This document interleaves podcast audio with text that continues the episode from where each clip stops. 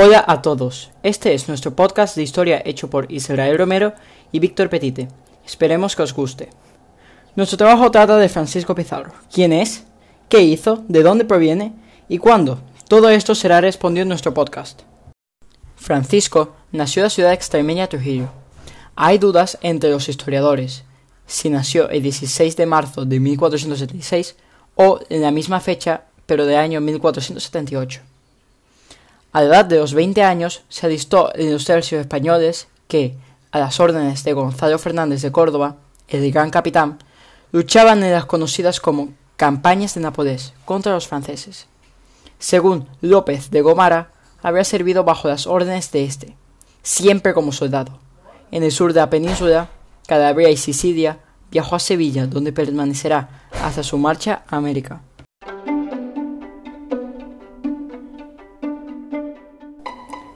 Hola a todos, este es nuestro podcast de historia hecho por Israel Romero y Víctor Petite.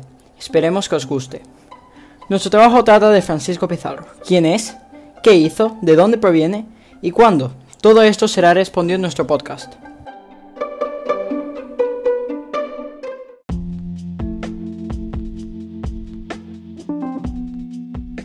Francisco nació en la ciudad extremeña de Trujillo.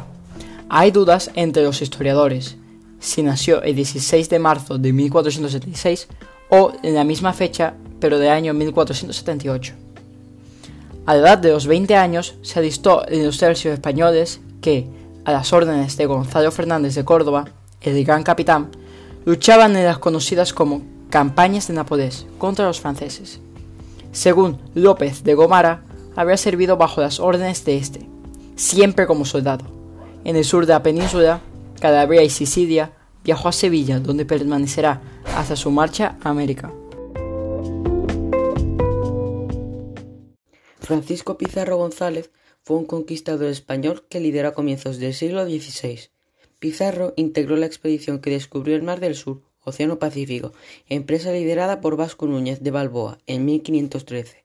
En 1532, tras capturar y ajusticiar al Sapa Inca Atahualpa, pudo imponerse sobre el imperio incaico con ayuda de diversos cacicazgos locales conquistando el mencionado estado imperial cuyo centro de gobierno se ubicaba en el actual Cuzco, Perú.